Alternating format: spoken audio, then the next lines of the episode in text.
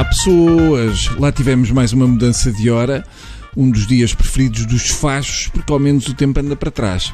E é o dia em que os pobres ficam mais novos sem ter de gastar dinheiro em plásticas. Mas agora, rapaziada, atrevam-se a falhar na pergunta: não notas nada diferente em mim?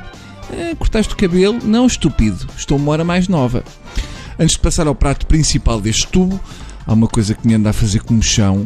As televisões portuguesas, que até abriam as notícias com a crise na Venezuela, não sabem que existe um país chamado Chile. Hum? A jogar ao stop deve ser chato.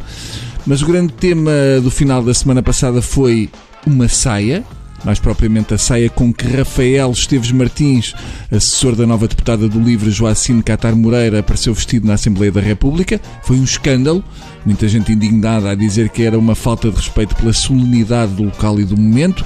Eu posso dizer que só não uso saia porque ia parecer um relógio de pêndulo, porque de resto deve dar um jeitão. Para ir urinar é do melhor. Por isso é que os escoceses, que são os bêbados, usam kilt.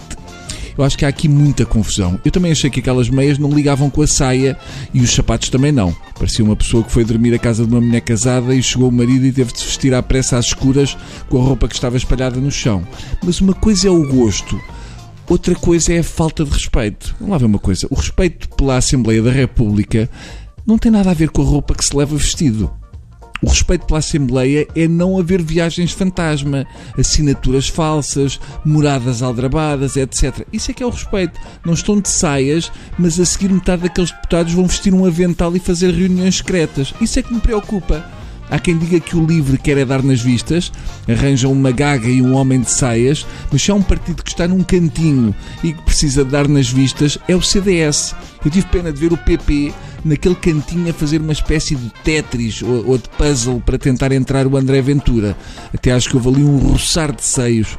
Infelizmente o CDS já não tem gente que chegue para fazer um dragão chinês. Isso é que dava nas vistas. Um dragão chinês entrar pela Assembleia da República era uma festa na EDP e tenho que confessar que adorava ver o Jerónimo de Souza de saia travada. Isso é que mexia com a Assembleia. Eu acho que vamos ter um ano animado da Assembleia da República. Aquilo é uma pasmaceira, desde que a Ticholina lá foi, nunca mais houve animação. Se queremos ver seios, só os da República, dado que o Carlos Abreu Amorim nunca se atreveu a ir de tronco nu. Voltamos amanhã com uma saia de pantera que eu nunca usei porque me fazia borbulhas nas virilhas. Adeus.